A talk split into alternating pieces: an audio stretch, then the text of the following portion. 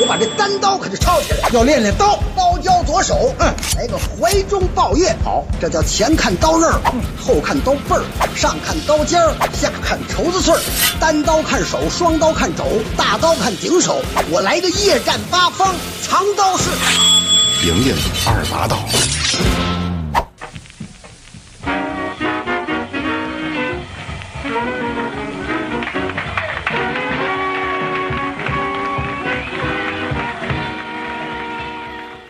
各位朋友，大家好，这里是闲班电台，闲班电台，我是头铺，我是小明儿。啊，欢迎收听新一期的节目啊。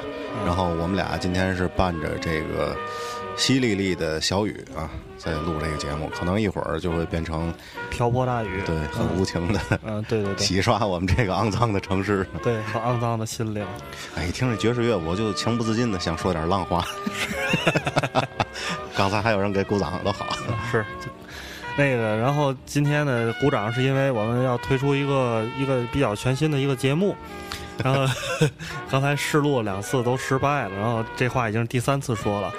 那这是我们一个灵感，是源源自有一天晚上没睡着觉，然后看书吧，看了香港一个著名的女的一个影评人叫罗展凤女士啊，写了一本书叫做《音乐乘以硬画》啊，然后这这本书曾经在看电影上做过长期的连载，然后这这本这个如果长期买看电影的那个朋友，应该对这个人这个影评人和这个书有有有印象。它上面介绍了好多，就是对音乐啊特别有品位的导演的一些作品，比如说像昆汀啊，像这个王家卫啊这些人。像昆汀，他比较喜欢那种就是六七十年代的那种 surf rock 啊，就是冲浪摇滚嘛。嗯，就是他对那种。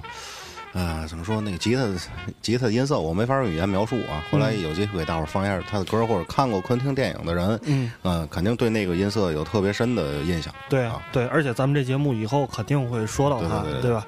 然后咱们也是慢慢的开始做，咱们然后从五十年代开始做起，然后，然后今天呢，咱们。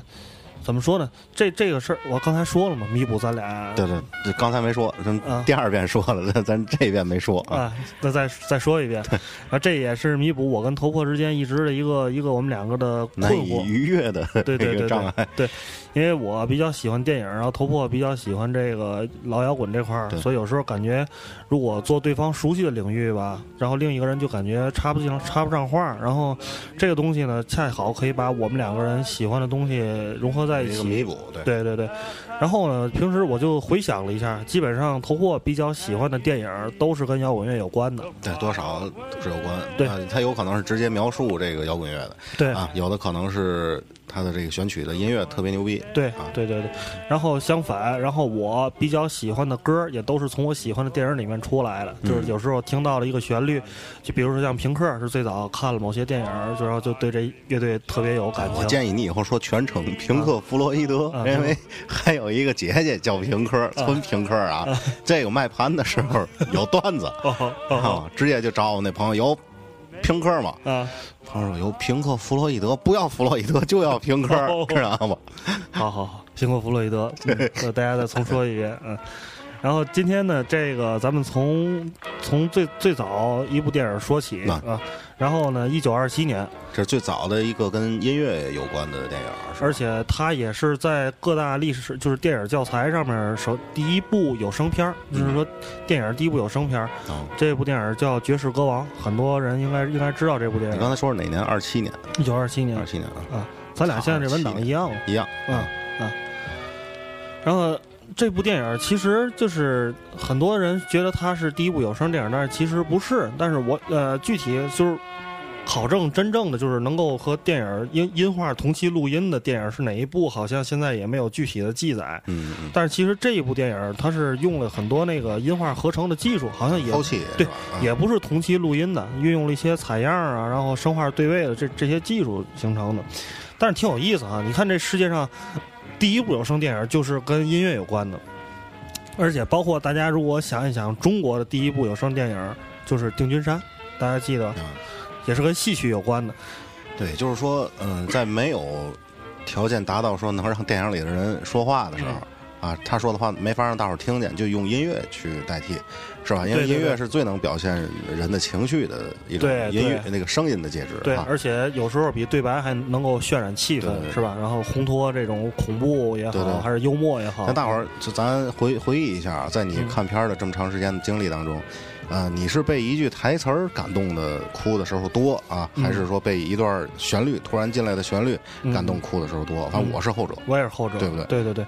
我记得当时看那个天堂电影院的时候，就是当然一直那个情节铺垫的特别好，但是后来他也是一段蒙太奇的时候，随着他那个配乐响起来的时候，就那时候一下情绪就到达一个特别高昂的地方，都是都是这样，很多都是这样。嗯，咱们说说这个《爵士歌王》这个片儿，嗯。啊，简单我说一下情节吧，就是挺简单的，就是一个犹太家庭的这么一个儿子，嗯。啊，这个孩子非常想到这个百老汇啊。百老汇里去唱歌当一个明星，嗯，但是犹太的家庭一般他的这个宗教的教育都非常严，对。啊，所以他的家庭家长吧不愿意说让他去当一个流行的歌手，嗯，更愿意让他在这个犹太教的仪式当中作为一个领唱，嗯啊，然后这个故事其实就是讲一个犹太家庭的儿子的一个叛逆吧，嗯，最后他通过自己的努力，说也是实现了自己的梦想，一。球成名，对，一曲成名，一一歌成名，对，在百老汇成为了一个。中国呃，那美国好声音，对，现在咱啊说的时候，人家这好声音正演着呢啊。对，哎，我记得刚才你想说说那个什么奥运会那个事儿，还说吗？奥运会一会儿吧，一会儿最后再说，说累了再再说那个根儿的，嗯，行。然后呢，其实这作为第一部有声片儿，它的对白很少。对。但是这部片儿，因为我没看过，我是看的资料里面记载，是说它前四十分钟没有还没你了 啊？不是，现在有 DVD 呀。我说我没看过 DVD。哎，我开玩笑啊。二七年也没有我。是，宋氏家族和刘氏家族当时还都是液体。然后那个就是说当时。呃，它也也有一个挺有有意思的铺垫，因为这部电影我估计当时上映之前肯定有宣传，这第一部有有声的噱头大，噱头大了，对呃，相当于那个现在《阿凡达》上映了是吧？三 D 技术啊，跟当时肯定是一样的一个技术的突破是吧？对对。然后说前四十分钟一直没有声音，然后到真正那个演员开口说话的时候，说当时吓了电那个下面的观众一跳，是吧？当时有的观众可能甚至会捂脸，甚至会离席，然后身体下意识往后躲一下，可能会有这种。因为。刺激到他他的这个固有的认识。对，就是现在你看，咱们就是当时去看《阿凡达》的时候，你现在听起来可能这觉得挺不可思议的，是吧？但是你回想起来，咱们去看《阿凡达》的时候，就是他那个三 D 技术，有一个东西飞过来，你也会躲，也会扔。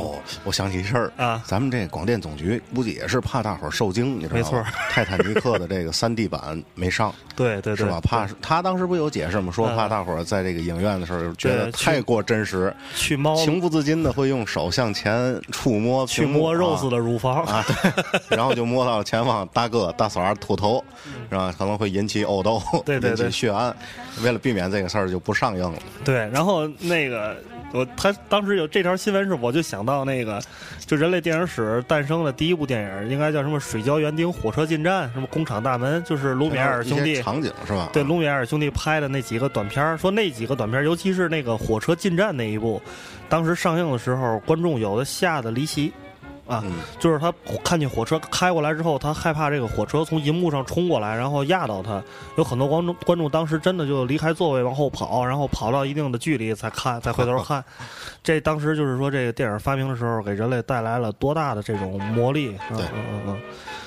行，然后那个，其实这部电影呢，也具体它其实和摇滚乐没什么关系，但是就是挺有意思的，因为它是流行音乐吧。其实咱可以纠正一下，就是流行音乐啊，摇滚乐的可能那个面儿还是忒窄，对，而且包括爵士也是很大的一个没错说的范范畴啊。而且我们以后在咱再往往后说的时候，也会介绍一些比较经典的配乐大师。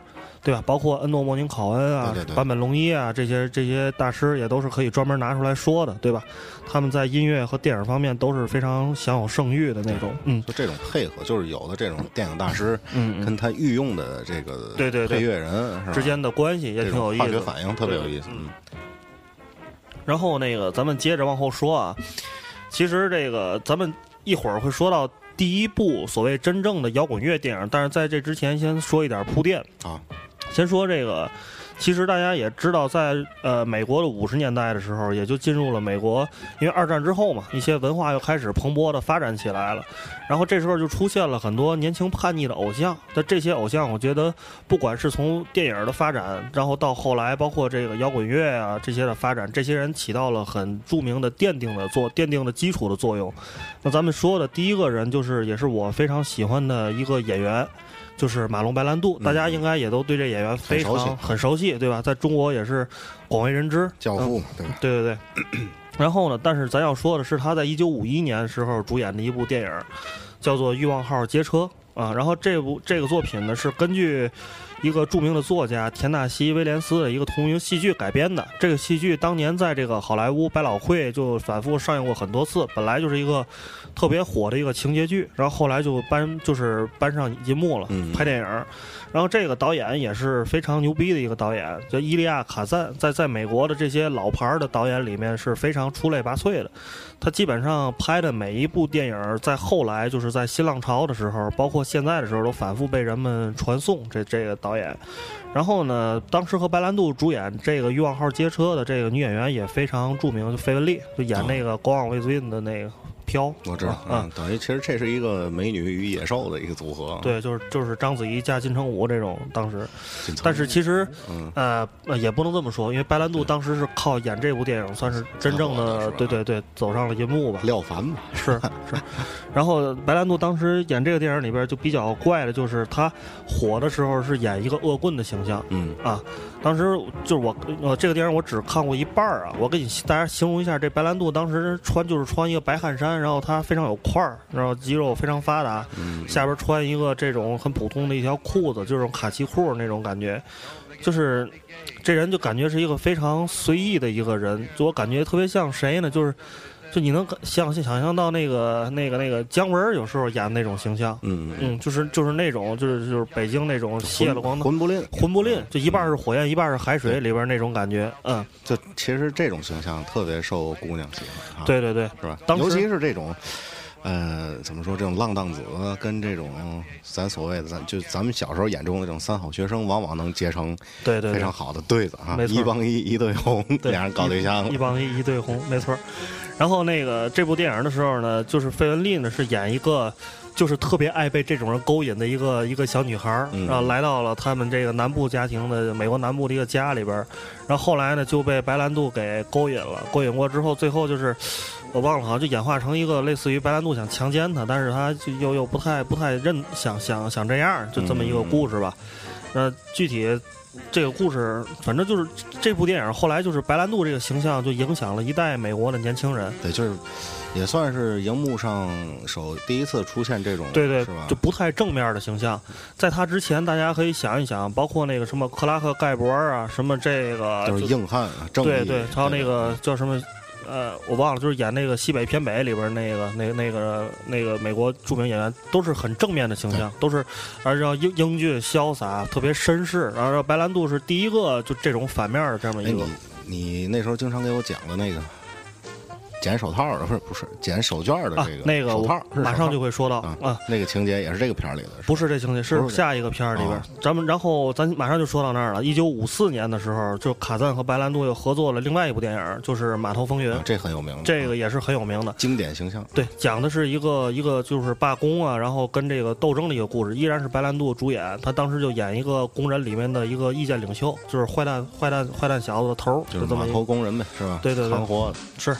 然后这部电影里边，当时就刚给大家讲一个比较有意思，就刚才头破说的那个，当时呢，卡赞拍这部戏的时候，白兰度就是跟一个女演员，当时有一段戏是他们两个人在码头认识之后，在这个在这个一个树林里边漫步，漫步的时候，这段情节当时设计的时候呢，就是这个女演员的手套掉了。这个女演员是一个很淑女的形象，穿着那种面包裙儿那种。然后白兰度当时剧本里面设计的是，白兰度应该把手套很绅士的捡起来，递给这个这个这姐姐，是吧？这个肯定是一般的这个戏剧里边就是很美国老牌好莱坞那种非常的情节。但是当时白兰度在拍这部戏的时候，他非常两个人演的非常入戏，白兰度就没有这么做。他当时是把这个女士的手套捡起来之后，就不由自主戴在自己戴在自己的手上了，就挺有就是很玩闹那种感觉，就是说。说就是挺挺痞的那种，不给了，对，不给了。然后想要吗？然后那个女演员就是打情骂俏，好像还拍了他一下，然后就把这个手套给抢过来了。然后当时在拍这戏的时候呢，卡赞当时从这个就摄像就记忆镜头里面看到了这个动作，就白兰度根本没有照剧本演。然后这时候周围的摄影师啊、录音师都慌了。大伙儿就一块儿拿眼神去看卡赞导演，就说这是不是得卡了？怎么办？这怎么办呢？这演不对啊！这上映完成，就感觉颠覆了以前这个美美国世界里边这个男男人的形象。但是当时卡赞就向大家所有人做了一个手势，就是就别说话，就都都别管。嘘。对，然后就他就轻轻的说了一句，就 let it on，就让他继续，让他继续，就是然后。呃，然后后来这部戏呢里边的这个镜头就成为了我当时看斯皮尔伯格回忆卡赞导演的时候，他就专门说这个这这块情节对他就是说影响特别大，他当时特别喜欢。这是就是其实咱刚才说那些呢，就是说白兰度是一个怎么说第一个这种叛逆偶像的这么一个形象，嗯。然后咱接着往后说啊，这个卡赞呢，其实也是在美国导演电影导演里面，就是也是一个非常。跟其他导演不一样的，特别善于发现发现这种年轻的演员。然后，在一九五四年，他和白兰度合作完《码头风云》之后呢，五五年，他就发掘了好莱坞另外一位非常重、非常非常重要的一个年轻的叛逆偶像，就是著名的詹姆斯·迪恩啊，这就是卡赞当时发现的。然后，他卡赞当时跟他合作的第一部片的《伊甸园之冬》，那这部电影我我印象中是是讲一个。一个发生在一个石油石油工地的一个好像这样一个事儿吧，但是而且迪恩在里边演的并不是一个主角啊。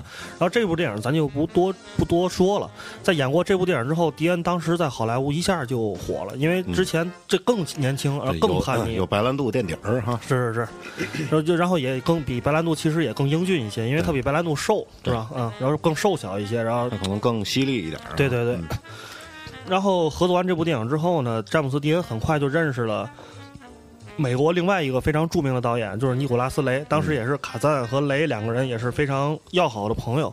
卡赞就说：“这这小伙子不错啊，我觉得特别适合你的下一部电影，因为可能两个人平时也撮合一块儿看看剧本什么的。说你你你你你见见他。嗯。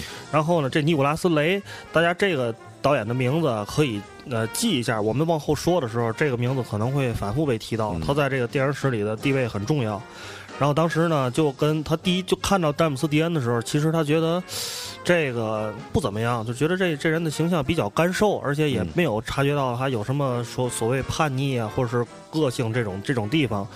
然后呢，第二次见面的时候呢，就就是迪恩跟他说了一些话，然后表达了一些观点，然后这个雷才觉得特别喜欢他，然后于是两个人就合作了一部电影，也是那个年代非常著名的，就是一九五五年的这个《无音的反叛》。这英文你念一下，你会念？嗯，Rebel without cause 啊，就是没有原因的一个反抗啊。对，其实我卖不为。对对，然后我看这电影，我觉得就是一个富二代的浪神故事，大概就是这么。对，我也看了那片儿，那个在刘明哲的呃小明的 圣剑之下啊，我专门看了一下这个片儿。嗯嗯，其实他的这个片儿还是讲述了。怎么说呢？美国其实还是这个富裕阶层嘛，所谓中产阶级，孩这个家家庭的这个孩子，嗯，是吧？像咱现在话说，可能就是富二代，对对，富二代这一帮小孩儿，一帮小胡头，那各种折腾，飙车呀，跳舞打架，就都飙车就是往死了飙，对对，从悬崖上俩人给足了油，然后快到悬崖边上往下跳，对对对，对吧？看谁跳不下来谁就死了，最后跟他飙的那哥们不是死了吗？对对，然后就进局子了，对吧？嗯。大概这情节就是这么回事儿，然后这电影挺有意思，是他香港的翻译有一个叫“养子不教谁之过”啊，啊，挺适合当今社会的，就是我爸是李刚那种，是吧？然后还有一个港香港香港那边的翻译叫《阿飞正传》，然后大家比较熟知的《阿飞正传》还有另外一部电影，就是王家卫导的，当时张国荣、刘德华一个全明星的阵容主演，张学友，张学友，还有什么那个张曼玉什么的，对对啊。啊，其实那部电影当时王家卫也是说过，起这个名字就是向《无音的反叛》和尼古拉斯雷这个导演致敬啊，所以才起的《阿飞正传》这么一个名字。然后咱就不说这个电影，然后大家如果感兴趣可以找来看看。然后有意思是，这部电影在拍的时候八月底拍完的，八月底拍完之后呢，九月三十号的时候，詹姆斯·迪恩已经当时在美国已经是非常火的一个年轻偶像了。他就当时就挺浪的啊，然后买了一个保时捷，然后这叫 Spider 是吧？蜘蛛嘛是吧？呃，不，前面他不对，拼的不是蜘蛛，但是念出来像。对，我怀疑啊，他就是做了一个变字，你知道吗？Spy 不是那个什么间谍的意思，对吧？然后他后边加了一个 D E R 是吧？买了一个辆这个。这应该是当时挺著名的一辆跑车，炫的，红色的还是啊？然后詹詹姆斯迪恩就是去干什么呢？现在去开这车去参加一个比赛，就是一个就跟朋友可能又是订这种就是飙车这种比赛，在加州那边，然后当时就撞树上了。好嘛啊！撞树上之后，因为开的太快，然后一下就去了。这电影还没上映，这个主演就死了。其实就跟当年的那个蝙蝠侠一样。为什么现在有人觉得希斯莱杰就特别像当时詹姆斯迪恩？那詹姆斯迪恩。他自己演了多少个片儿？一共四部电影。一共四部电影。对对对。等于就在这个《无音的反叛》之前，他已经演过演过一部，演过一部啊。呃呃啊，不对，我说错。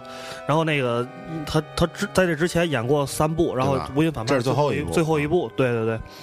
然后哎，好像哦对，拍完《无音反叛》之后，又拍了一部叫《巨人传》。啊，是跟那个泰勒，就是演那埃及艳后的那个那个那女演员，伊丽莎白泰勒，演过一个巨人传，然后那是最后一部。他可能是比如说，这个电影可能拍到当时的六月，然后从六月到八月这两个月又拍了一部。拍片不都是穿插着？对对，穿插着，就是这期间又拍了。其实巨人传算是最后一部啊，然后就就就在九月三十号的时候就去了。去完之后呢，然后当时因为他的死，其实又给《无英的反叛》这部电影的上映加了一个筹码，就更神秘了。这演员男演员已经。去世了，就是美国的这个叛逆巨人啊，死在了自己的红色保时捷车里啊。对对，当时就新闻媒体的这些争相的曝光，让《无垠的反叛》当时就成为了一上映便成为了经典啊，就跟当时蝙蝠侠就这个黑色骑士上映的这个盛况应该差不多。蝙蝠侠这次不是说首映式死了十二个人吗？对啊，然后这网上各种黑他的段子，啊，有一个挺经典的，也挺缺德的，说这个。参加这个首映式的人挺值的啊！为嘛？因为活着可以看见克里斯蒂安贝尔，死了呢，那就可以直接看希斯莱杰。对，太狠了，这是英式没品笑话啊！然后后来呢，就是老鹰乐队吧，专门给詹姆斯迪恩写了一句话，然后这句话呢，其实也是美国一首著名的诗歌里边的一个片段。然后这首这这句话伴随着詹姆斯迪恩这个。仅仅红了一年多的一个年轻偶像，一直流传到现在，就是 too fast to live, too young to die 啊，就是活得太快啊，死得太早。对，然后这句话就是伴随着那个年代的这个叛逆偶像，一直流传到今天，是所有的不管摇滚巨星也好，包括科本等等这些，对，都挺适用于这句话的，是吧？没错，嗯嗯嗯。然后詹姆斯迪恩呢，他在红的时候呢，同样还品捧红了美国几个标志性的物件，都是跟随着他在美国开始流行起来的。比如说这个李维斯的五零一这个牛仔裤，当时大家如果仔细看的话，在《乌云的反叛》里边，詹姆斯迪恩就是下身穿一五零一，然后上身穿一个红色的皮夹克，红色皮夹克里边有一个白色的汗衫。他那个是那个摩托衫是吧？啊，就是那种摩托衫，没错，哈灵顿款，就是短款，对对对，然后直拉拉锁上，上面是一个。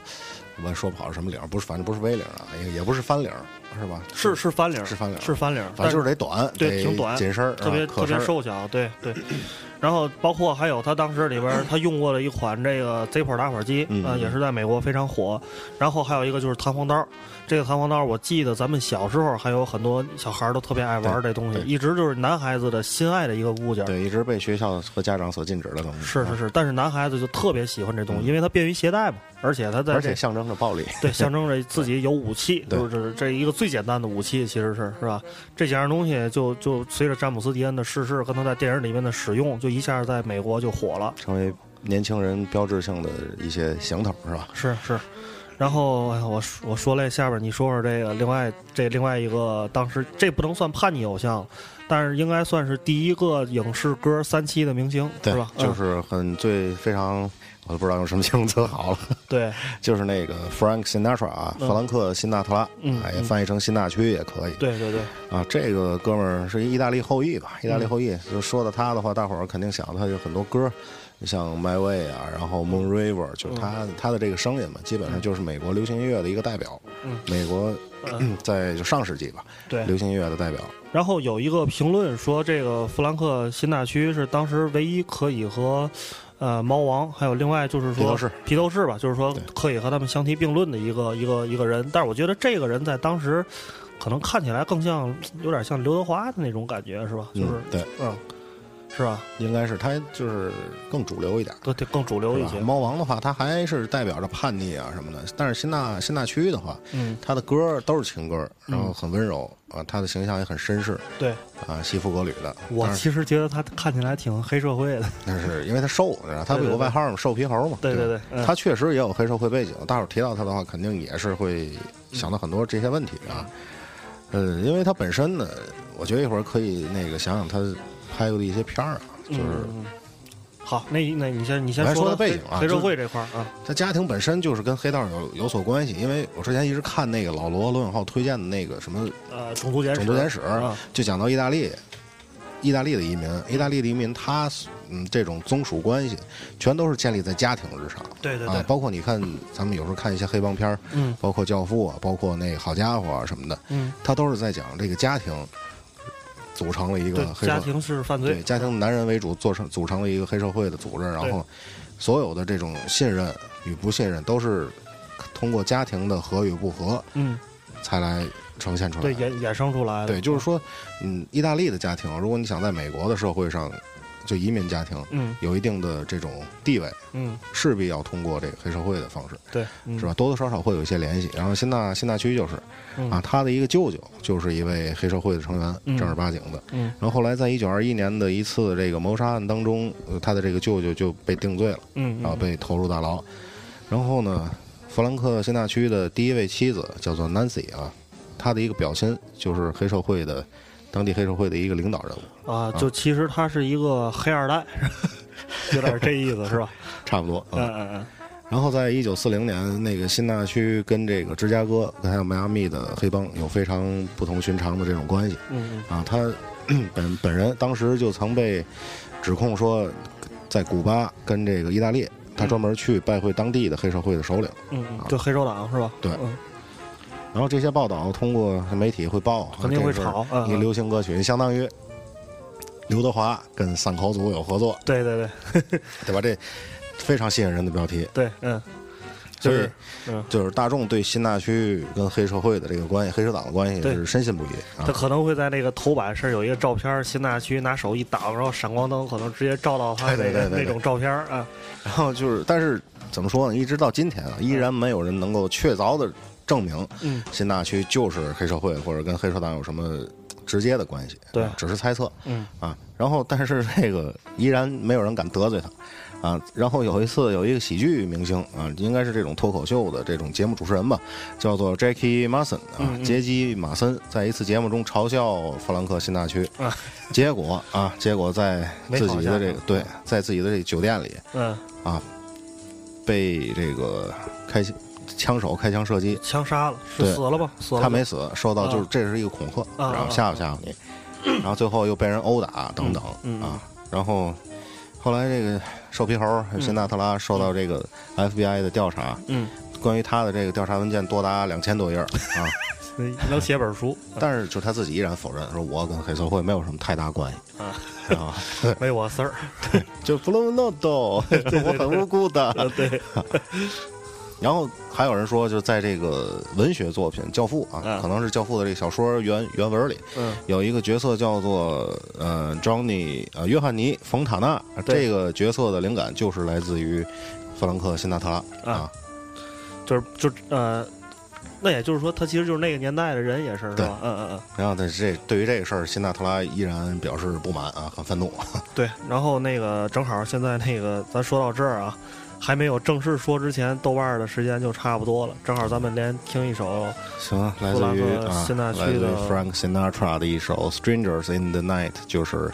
呃，夜晚的陌生人啊，对，然后听完之后，咱们再说说这歌啊。好嘞。然后现在那个豆瓣的听众，如果想继续把这期节目听完，就请移步到 iTunes 上面啊。iTunes 上，iTunes 上搜索“闲班电台”啊。对，收听方式您在豆瓣找找就能找到。好，一块来听这首《Strangers in the Night》，来自于 Frank Sinatra。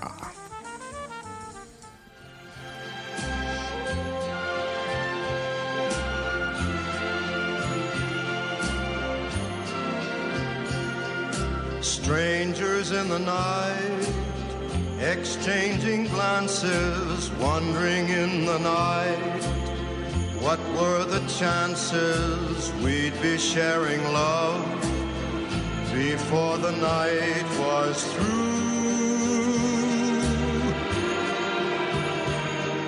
Something in your eyes was so inviting, something in your smile was so exciting, something in my heart told me I must have you. Strangers in the night, two lonely people, we were strangers in the night. Up to the moment when we said our first hello, little did we know love was just a glance away, a warm embracing dance away. And ever since that night, we've been together, lovers at first sight. In love forever, it turned out so right for strangers in the night.